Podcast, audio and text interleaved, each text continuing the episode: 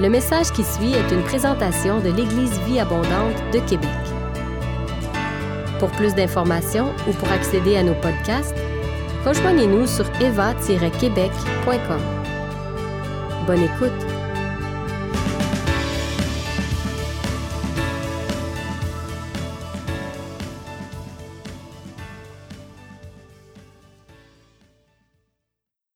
Bonjour tout le monde.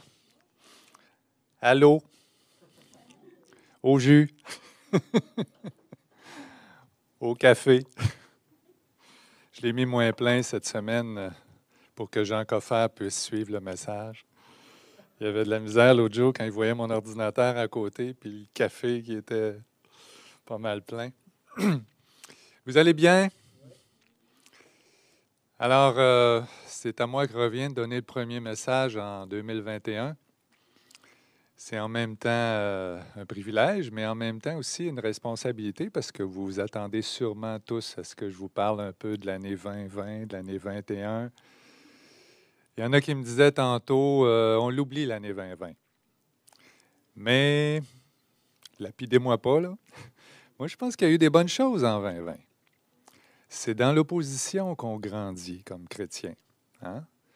Ça forme notre caractère, ça nous rapproche de Dieu, ça nous force à repenser nos valeurs, nos priorités.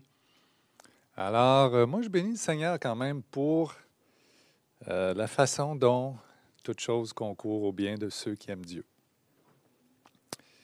Et euh, je ne sais pas si vous vous souvenez, quand j'ai donné un message le 1er décembre 2019, j'avais dit quelque chose qui était, dans le fond, pas mal prophétique. Le Seigneur m'avait rappelé un peu avant que le bug, c'est quelque chose qu'il m'avait dit en l'an 2000. Il m'a dit, le bug ne sera pas en l'an 2000, il va être en 2020. Souvenez-vous que j'ai dit ça? Et euh, c'était pas mal prophétique. Hein? Je n'avais pas idée que la COVID s'en venait à ce moment-là mais il y a effectivement eu un gros bug en 2020. Ceux qui veulent réécouter ce message-là, c'est euh, sur euh, notre site Internet. On va dans SoundCloud. On tape dans l'outil recherche le titre qui est L'identité fondée sur des valeurs éternelles. Et je disais aussi dans ce message-là que l'Église devait apprendre à euh, accepter sa faiblesse sur le plan politique et à garder le cap sur sa mission spirituelle. Et c'est encore vraiment d'actualité aujourd'hui. Euh, c'est important de garder ça en, tête. Et dans l'année 2020, pardon, euh, j'ai aussi donné quelques messages où je parlais de repentance et que cette repentance-là, dans le sens de se tourner vers Dieu, hein, des fois on a une idée de la repentance que c'est euh, la contrition, on regrette nos péchés, on demande pardon à Dieu. C'est pas juste ça la repentance. La repentance, c'est vraiment de se tourner vers Dieu, de se rapprocher de Dieu, de considérer que nos valeurs sont rattachées au royaume et non pas à toutes sortes de choses dans le monde qui détournent notre attention de Dieu. Donc, la repentance au sens d'être intime avec Dieu, de, se préparer au réveil, dans le sens qu'on se réveille, on réalise tout à coup l'importance et la valeur de ce que Dieu a fait pour nous et ce qu'il veut faire encore.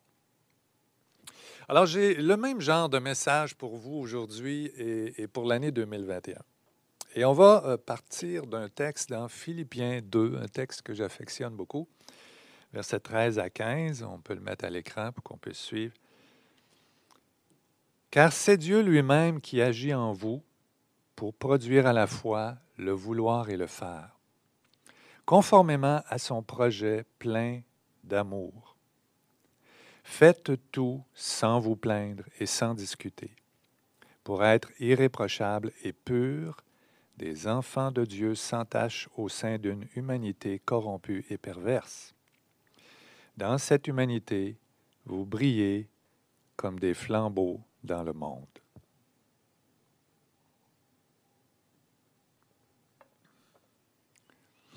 Alors, on voit dans ce texte qu'on est dans un environnement pas facile. Une humanité qui est perverse et corrompue. C'est pas très beau. Hein? on a toutes sortes d'épreuves avec la COVID, mais ce qui est en dessous de tout ça, c'est aussi la nature humaine et tout ce qui dérape dans la société. Vous allez me dire, c'est pas nouveau. Mais c'est peut-être la première fois, les Québécois, qu'on est confronté à une situation inconfortable. On est habitué d'être dans la ouate, entre vous et moi. Là. Tout va bien, on va à l'église, on a notre petite routine. Euh, mais là, on est devant des choses qu'on voit dans la société qui nous interpellent. Notre environnement a changé, c'est indéniable. Hein? Comment on va s'adapter? C'est la grande question. Comment est-ce qu'on peut vivre dans une génération où les choses ne vont pas nécessairement bien et garder notre paix, garder nos yeux fixés sur Jésus? Plus que ça encore, ce texte-là nous parle d'être des lumières dans le monde. Comment est-ce qu'on en arrive là? Alors, pour commencer, j'aimerais aujourd'hui regarder avec vous un peu le profil de notre environnement. Qu'est-ce qui a changé en 2020 pour nous? On va juste faire un tour d'horizon. Regardez dans quoi on vit. Alors, on voit qu'il y a une pandémie. La prochaine diapo. Et cette pandémie-là est une vraie pandémie. Ce n'est pas une pseudo-pandémie. Il y a vraiment des décès. Il y a des séquelles qui sont décrites par les gens. Le virus commence à muter. Là, on a un vaccin, mais ce vaccin-là, c'est un nouveau type de vaccin. On ne l'a pas vraiment expérimenté. Est-ce qu'il va y avoir des effets secondaires? On se questionne. Il y en a qui parlent de nous donner des certificats de vaccination, que ce soit obligatoire pour voyager, par exemple. Alors ça, c'est pour la pandémie. On a aussi un impact sur la santé secondaire, dans le sens qu'il y a des chirurgies qui sont reportées, dépistage de cancer qui est moins euh, euh, fait les effets psychologiques, tout le monde en parle, dépression, anxiété, plus de toxicomanie. Euh, ça peut amener des décompensations psychologiques. On ne sait pas ce que ça peut donner. Hein. Il y a eu un tueur fou à Québec. Euh, est-ce qu'il va en avoir plus? Euh, on se pose des questions. L'économie est touchée également. on sait qu'il y a des secteurs plus touchés que d'autres, les restos, les loisirs, le tourisme, les biens de luxe. Il y en a d'autres qui en profitent. Hein. Je ne pense pas que le pharmaceutique va, va s'appauvrir. Euh, il y a les choses de survie, c'est surprenant. Hein. Il y a des gens qui m'ont dit que les génératrices étaient en back-order. Euh, donc, les gens s'achètent des maisons en périphérie et commencent à se préparer euh, au pire. Et je pense que ce n'est pas mauvais de faire des réserves dans des temps comme ça. On ne sait pas quand la chaîne d'alimentation va être interrompue ou, ou ce qui peut arriver. Je ne vous dis pas d'aller vous battre chez Costco pour le papier de toilette, mais euh, d'être sage et sensé. Il y a des changements de règles aussi sur le plan des affaires. La diapo suivante. Euh, il y a une théorie qui s'appelle les fenêtres d'opportunité de John Kingdon. C'est pas Kingdom. Kingdon, c'est son nom. C'est un penseur qui, euh, qui nous dit tout simplement que quand il y a des turbulences dans la société, il y a des choses qui prennent place qui n'auraient pas normalement pris place. Alors, il y a des hommes d'affaires qui savent que leurs projets ne sont pas normalement acceptés, mais dans des moments où l'économie doit être stimulée, ils vont voir les représentants et ils réussissent à construire des immeubles qui normalement n'étaient pas acceptés dans telle ou telle zone de la ville. Euh, il y a des mesures d'urgence qui font qu'on va enlever euh, la nécessité des études d'impact ou des appels d'offres. Et bref, il y a des choses qui se produisent sur le plan d'affaires qui ne se produiraient pas normalement. Même chose dans le domaine politique. On voit qu'il y a des lois qui passent qui peut-être auraient eu plus de résistance dans d'autres circonstances. On a l'aide médicale à mourir en ce moment, qui, dont on n'entend pas parler parce qu'on parle juste de la COVID. Euh, mais on veut étendre l'aide médicale à mourir euh, aux handicapés, aux personnes qui sont déprimées, aux personnes qui ne sont pas en soins de vie, en fin de vie. Donc, c'est un sujet quand même euh, très important. au niveau LGBT, on a cette loi qui criminalise la, thérapie de conversion, dont on n'entend pas beaucoup parler. il y a, quand j'ai écrit niveau de soins, moi, quand j'étais médecin, euh, parce que j'ai pris ma retraite cette année, euh, on me demandait de demander à mes patients s'ils voulaient être réanimés. On devait classer les gens en quatre niveaux de soins. Euh, en cas qu'il y ait une COVID importante et qu'éventuellement on ait à choisir les gens dans les hôpitaux, qui on va soigner en premier? Euh, je suis un peu mal à l'aise face à ça, dans le sens que si tu es catégorisé, je ne sais pas moi, niveau, euh, niveau 2 ou niveau 4, et puis aujourd'hui, tu veux pas être réanimé, mais dans deux ans, tu changes d'idée, est-ce que tu vas t'en souvenir que tu as donné ton consentement? Est-ce que tu sais que tu es fiché quand tu arrives à l'hôpital? Voyez-vous, on, on rentre dans quelque chose où on fait des choix de société qui ne sont pas nécessairement simples. Il y a une éthique qui est, très délicate là-dedans. Euh, il y a aussi la question de la conscience des médecins. Tout le long de, ma carrière, je pouvais dire, ben ça, je suis pas d'accord avec euh, l'avortement ou avec telle ou telle chose et, je ne veux pas le faire. Mais de plus en plus, si le médecin ne veut pas participer à ces choses-là, comme l'aide médicale à mourir, il y a des gens qui présentement perdent leurs emplois à cause de ça. Donc, euh, le refus pour raison de conscience est de plus en plus remis en question. Donc, on, on est en train de glisser vers un autre mode de pensée dans notre société. Ça fait partie de notre environnement. une dernière chose, deux dernières choses que j'ai mis euh, sur euh, la diapo, il y a les médias sociaux. Là, on sort un peu de la COVID, mais je pense que les médias sociaux maintenant prennent une importance majeure dans la société. Euh, je ne sais pas si certains d'entre vous ont vu un, documentaire sur Netflix qui s'appelle Derrière nos écrans de fumée. Euh, ça décrit, écoutez, ça a été fait par euh, des gens haut placés dans des entreprises comme Google, Facebook, euh, le tout a été entrepris par Tristan Harris, qui était le responsable de l'éthique chez Google. Et les autres qui sont avec lui sont des concepteurs haut placés qui comprennent bien l'algorithme de, de ces médias-là. Et en gros, ce qu'il nous disait, c'est que c'est conçu pour qu'on devienne dépendant des médias sociaux, carrément. On l'a observé qu'on devient dépendant de ça, mais de penser que ça a été réfléchi et calculé pour ça, pour qu'on reste devant nos écrans pour que les autres puissent faire plus d'argent avec leur pub, c'est quand même fatigant. Et pire que ça, c'est qu'il y a aussi un effet de polarisation de la société. C'est-à-dire que l'algorithme fait qu'il te, suggère des choses qui sont en accord avec ce que toi t'aimes déjà. Alors, tu, tu vois un certain nombre de pages euh, Facebook ou pages Google et on te suggère des thèmes semblables. C'est pas mauvais en soi si tu es capable d'aller chercher l'information opposée pour avoir deux points de vue de par toi-même. Ça peut être un bon outil.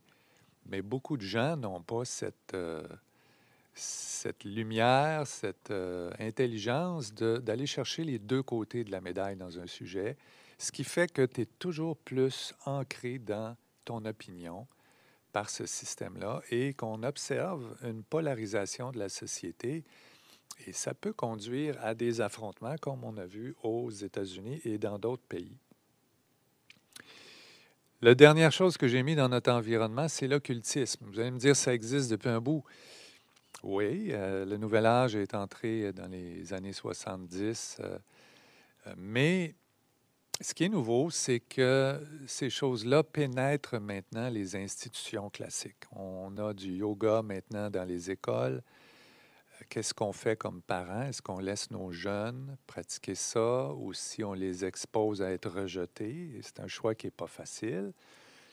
Même chose euh, dans le domaine de la santé. Maintenant, les, collèges de médecins et tout euh, recommandent le yoga dans, dans les euh, pratiques, suggestions qu'on peut donner à nos clients. C'est dans les cours prénataux, etc. Du côté de la sorcellerie, mais ben, ce qu'on observe de nouveau, c'est que ça s'organise en groupe. C'est plus juste des pratiques isolées par des personnes, mais il y a des organisations qui ont des agendas et qui ont euh, des buts précis à ce niveau-là. Ça rentre aussi dans les jeux vidéo, ça rentre dans les films qu'on écoute. Euh, c'est toute une culture. On pense des fois que c'est juste de l'imagination ou des choses comme ça, mais non, c'est, c'est le paganisme qui existait euh, à l'époque des apôtres, c'est la sorcellerie, des, vieilles choses qui ont déjà existé, qui sont reprises aujourd'hui. Alors, voilà le monde dans lequel on vit. Si on regarde l'autre diapo qui montre l'ensemble des choses, on voit que l'étau se resserre autour de nous qu'on est dans cette génération euh, qui, ça, c'est juste quelques exemples. On pourrait citer bien d'autres choses. Vous allez me dire, oui, mais les premiers chrétiens aussi vivaient dans un monde, bien sûr, un monde euh, peut-être pire que le nôtre, avec des Césars, avec un Hérode, avec les chefs religieux. Jésus était entouré d'une gang de tyrans. C'était pas, euh, pas très confortable. On voit aussi que dans d'autres pays, c'est c'est pas confortable non plus. On a eu un message de Benoît sur euh, Porte ouverte, les chrétiens persécutés dans le monde. Alors, euh, oui, euh, on a, on a, on n'est pas les seuls à avoir un environnement difficile.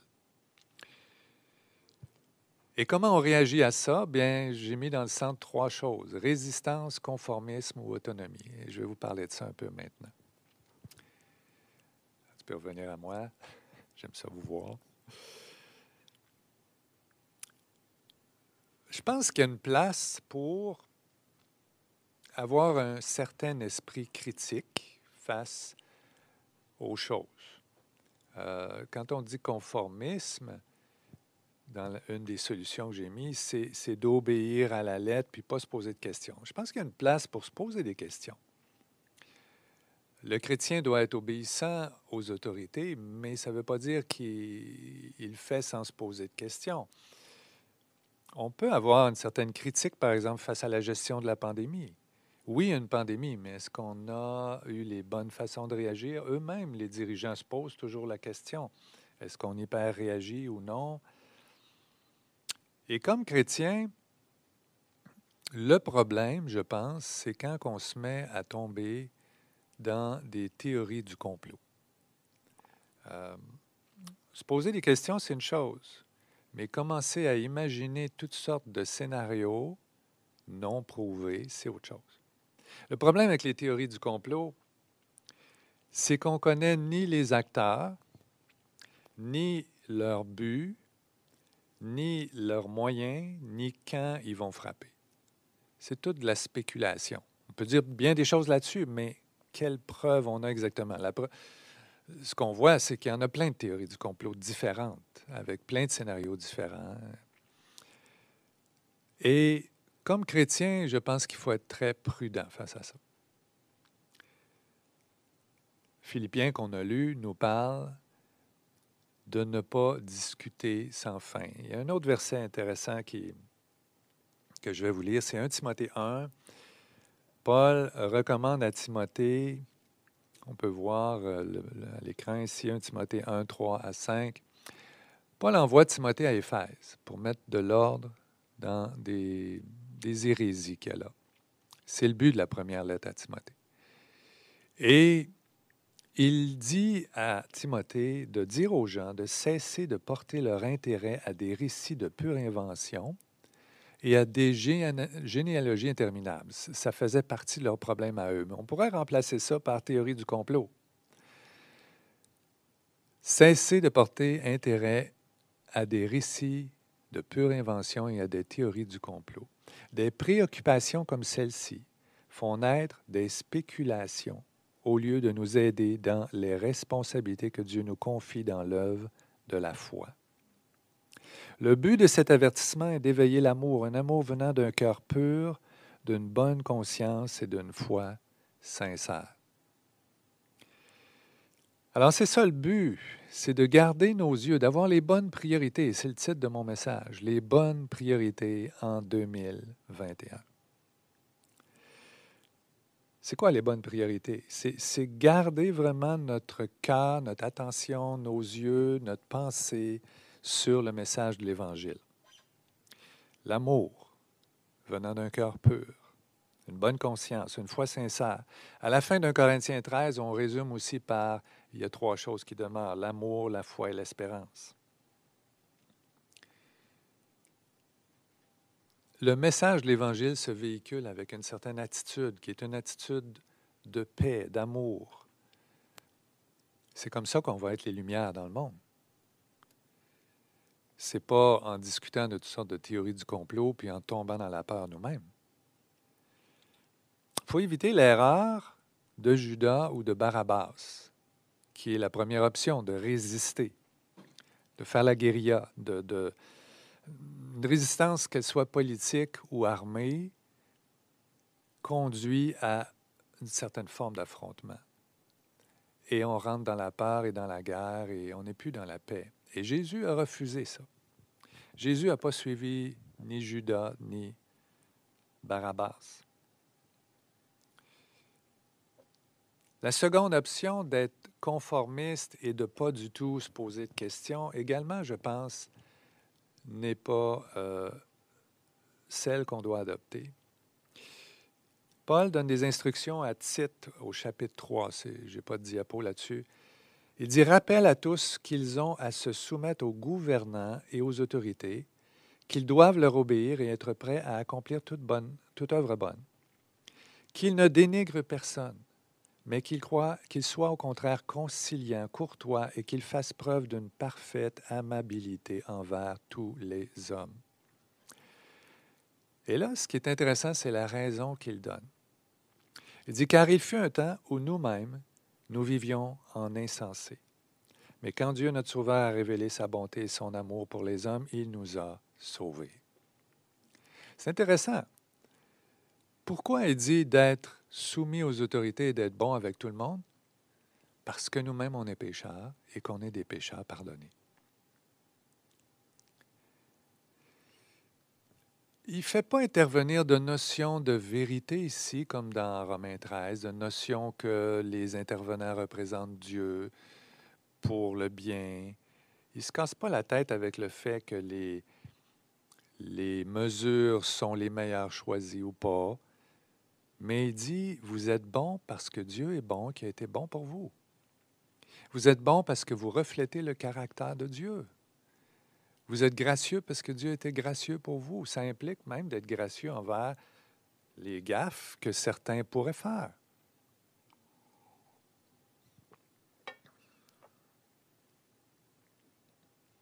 On doit refléter la grâce et non la contestation. Maintenant, Paul ne dit pas de se conformer au monde.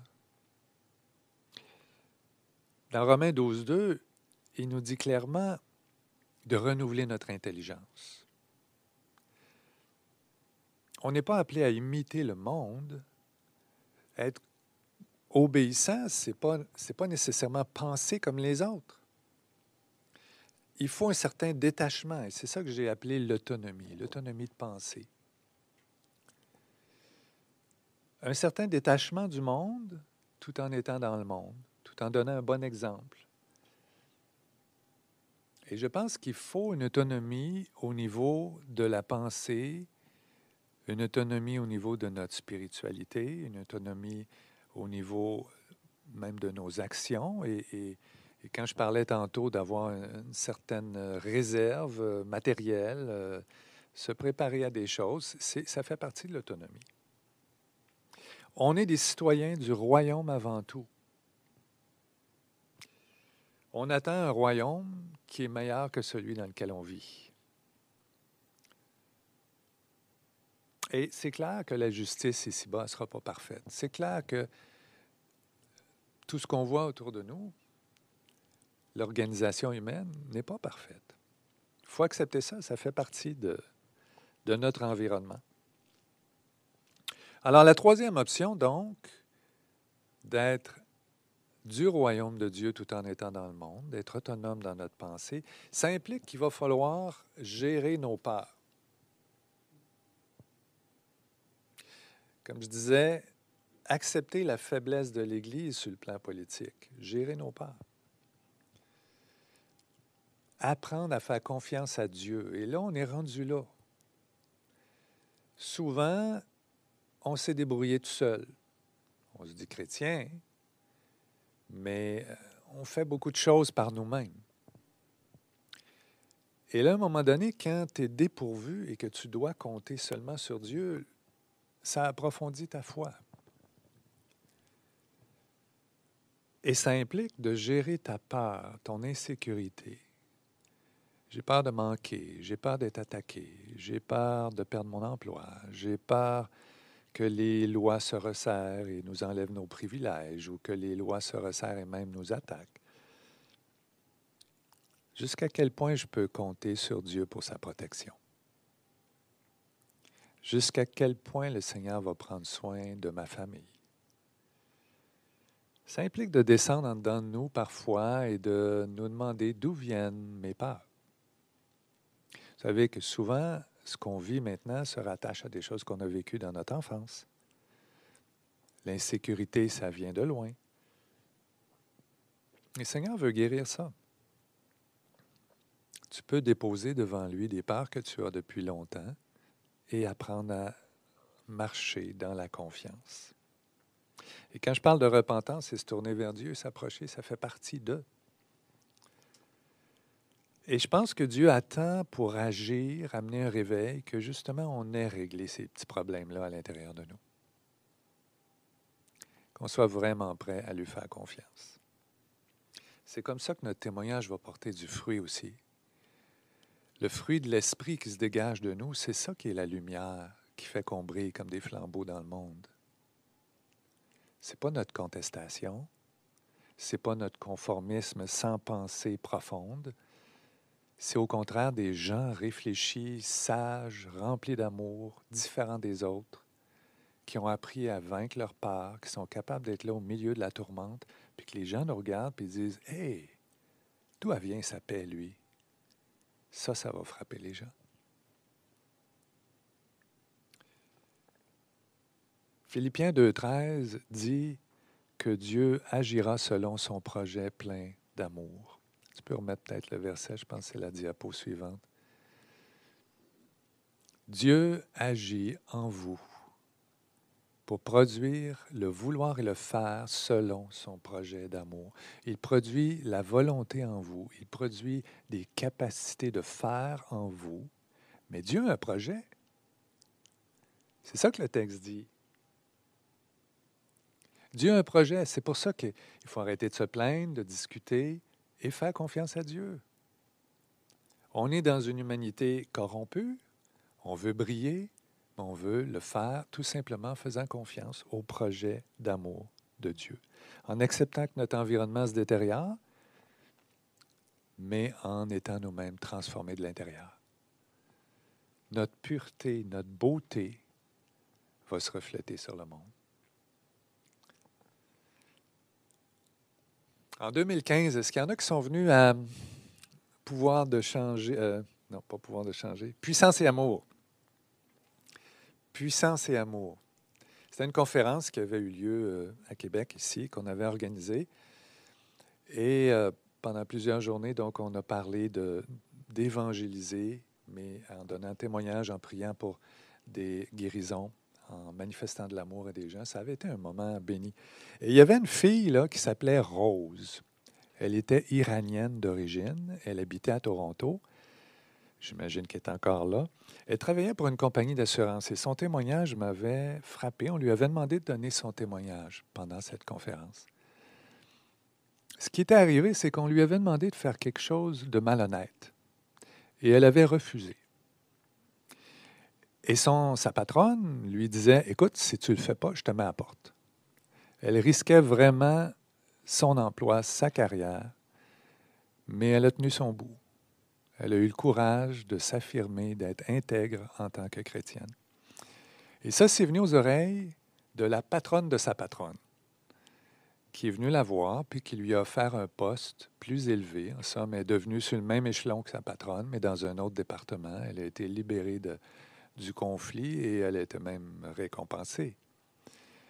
Je ne vous dis pas que ça finit toujours comme ça.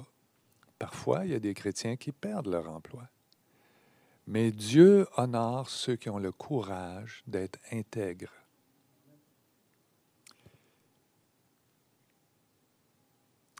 Et le témoignage de Rose m'avait beaucoup touché. Et à la fin, elle, elle priait pour les gens.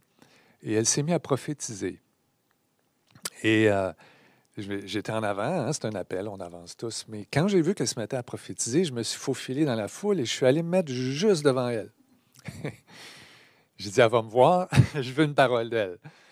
Fait que là, elle prophétisait à gauche, elle prophétisait à droite. Mais tout à coup, elle a pointé son doigt sur moi. J'ai eu beaucoup de paroles dans ma vie qui étaient plus détaillées que celles qu'elle m'a données. Mais celle-là, c'est la puissance et l'autorité avec laquelle elle me parlait qui m'a frappé. Et je n'ai jamais oublié. Il y a une autorité qui peut venir, une autorité prophétique, quand des gens décident de suivre le Seigneur coûte que coûte.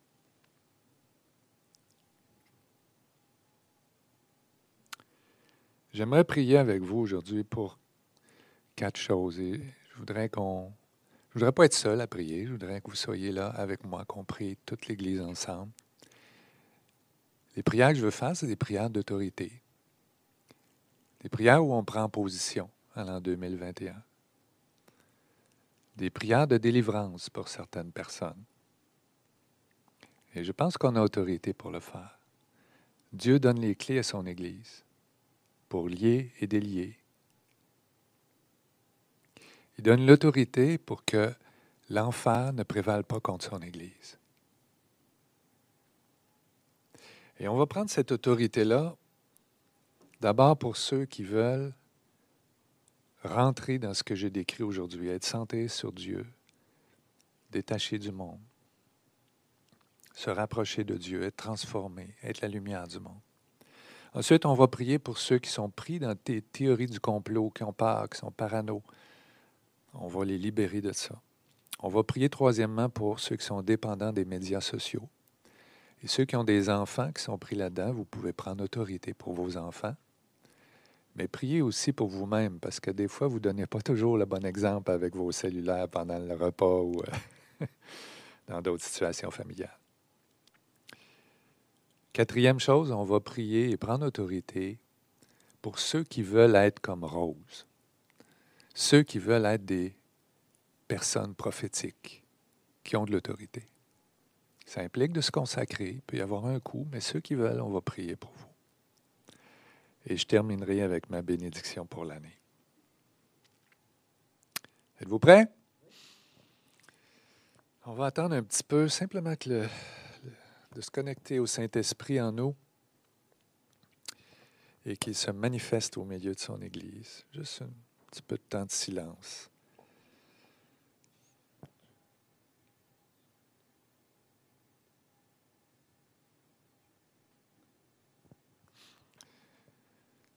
Viens, Saint-Esprit. Manifeste-toi, manifeste-toi en nous et dans ton Église. Glorifie notre Dieu. Glorifie notre Seigneur Jésus.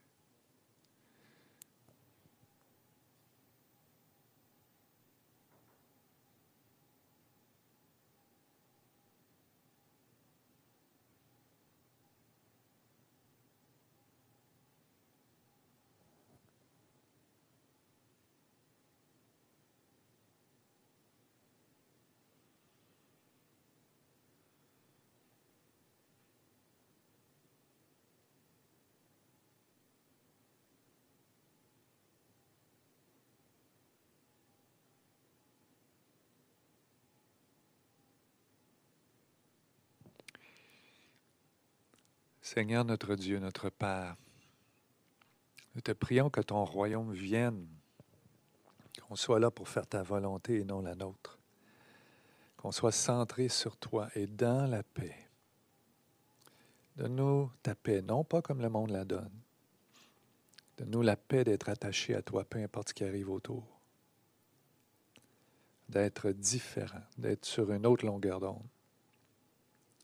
Seigneur, donne-nous de passer au travers certaines souffrances avec force et courage, rapprochés de toi, transformés par toi, unis les uns aux autres, en esprit.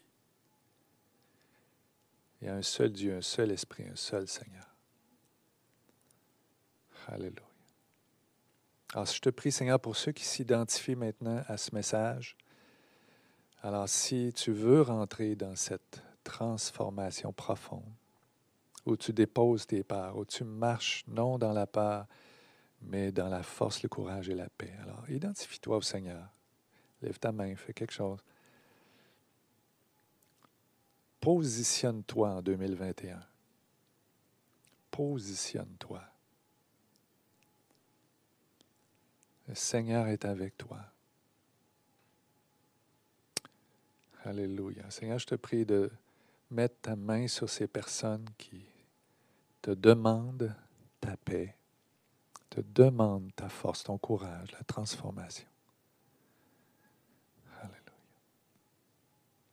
Je te prie maintenant pour ceux qui sont très adeptes d'Internet et qui regardent beaucoup de choses et qui ont lu des des vidéos qui les tourmentent.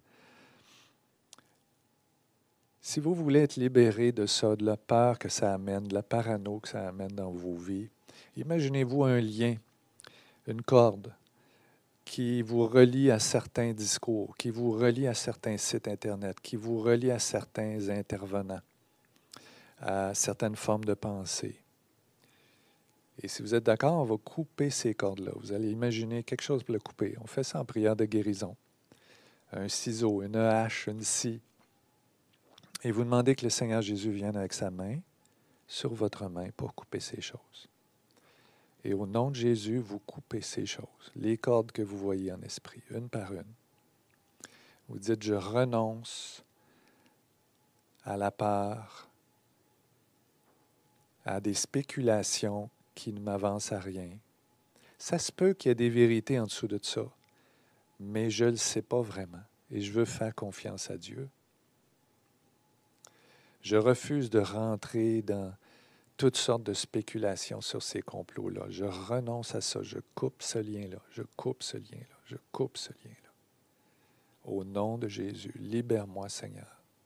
C'est important que vous participiez parce que c'est votre consentement qui va faire que le Seigneur va venir vous libérer. Seigneur, pour tous ceux et celles qui veulent maintenant être libres de la peur, de la parano, de toutes sortes de discussions qui les éloignent du centre et du cœur de l'Évangile, au nom de Jésus, nous déclarons liés tout ce qui les entoure et les tiennent captifs et nous évacuons ces choses. Elles sont brisées dans le nom puissant de Jésus et par le Saint-Esprit qui nous habite. Et nous délions toutes les bonnes choses qui viennent d'en haut, les choses de Dieu, la destinée de ces gens qui étaient tenus captifs. Nous les délions. Nous délions la puissance du Saint-Esprit en eux. Merci Seigneur de venir avec tes dons, avec ton fruit de l'Esprit. Au nom de Jésus. On va suivre le même principe pour les médias sociaux. Donc, ceux qui sont accros à, leur téléphone, à certains jeux vidéo euh, ou juste à chatter sans fin.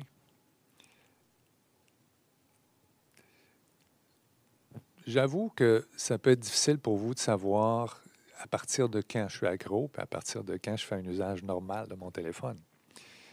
Demandez au Seigneur qui vous éclaire.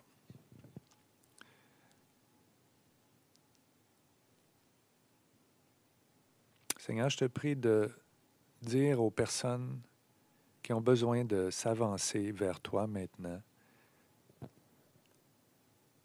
si elles sont trop accros à ces choses-là, si ça prend la place qui devrait te revenir, si ça détruit le temps de famille ou d'autres activités qu'on pourrait avoir avec nos amis.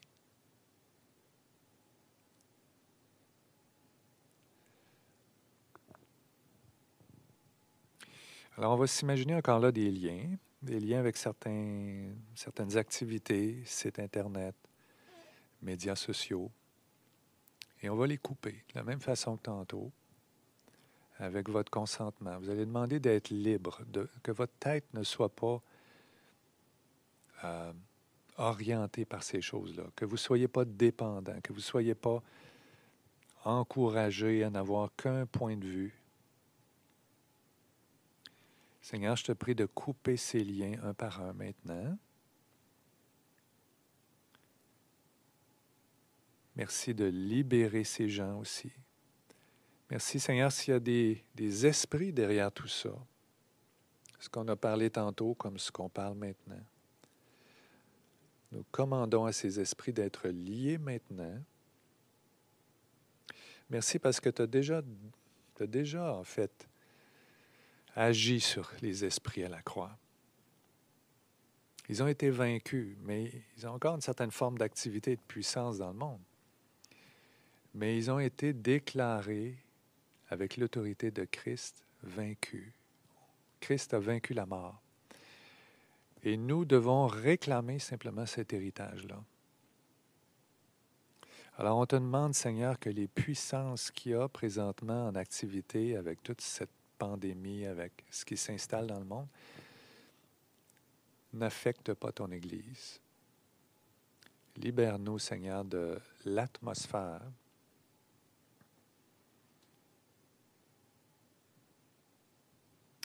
Libère-nous de ces puissances, Seigneur. Nous te demandons de lier ces choses. Et en ton nom, nous le faisons parce que ce qui est déclaré lié dans ton Église a déjà été lié dans le ciel. Et on veut juste te louer, Seigneur, parce que tu donnes de l'autorité à ton Église.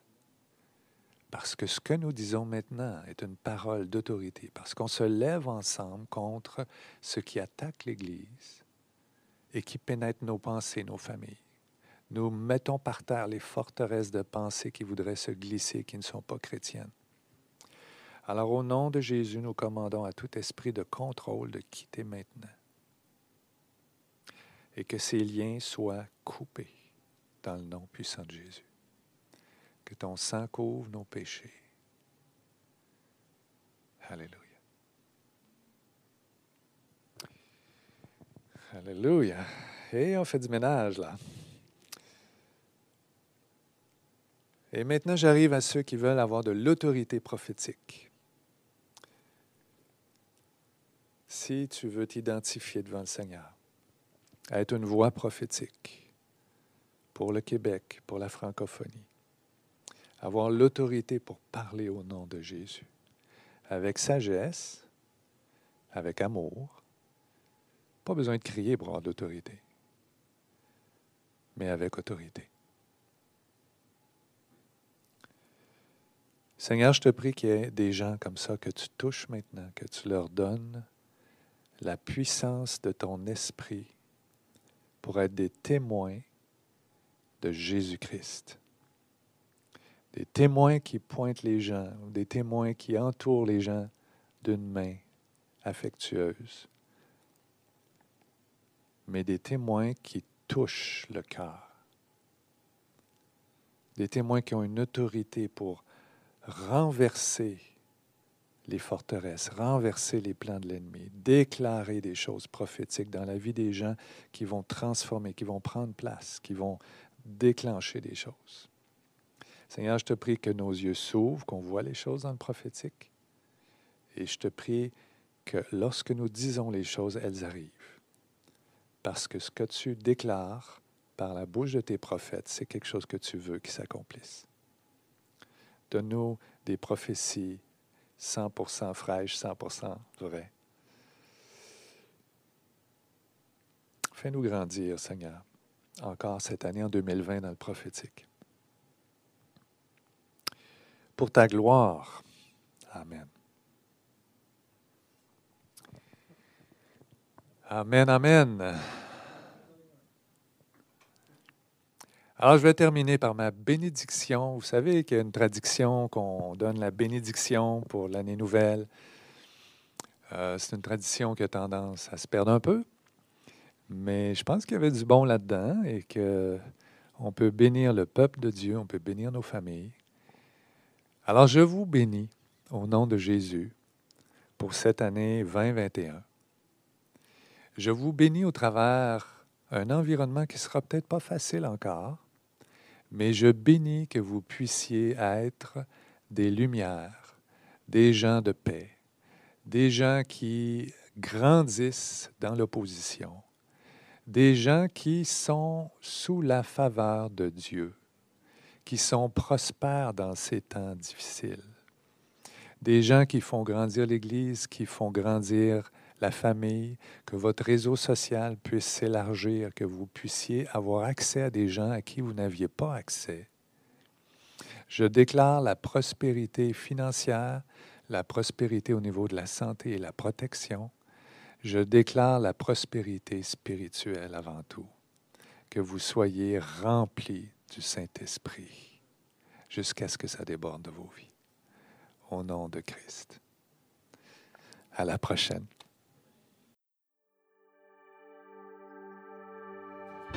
Si vous avez aimé ce message, nous vous invitons à vous joindre à nous lors de nos rencontres du dimanche matin.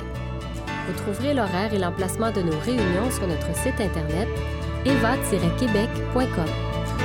N'hésitez pas à communiquer avec nous et que Dieu vous bénisse.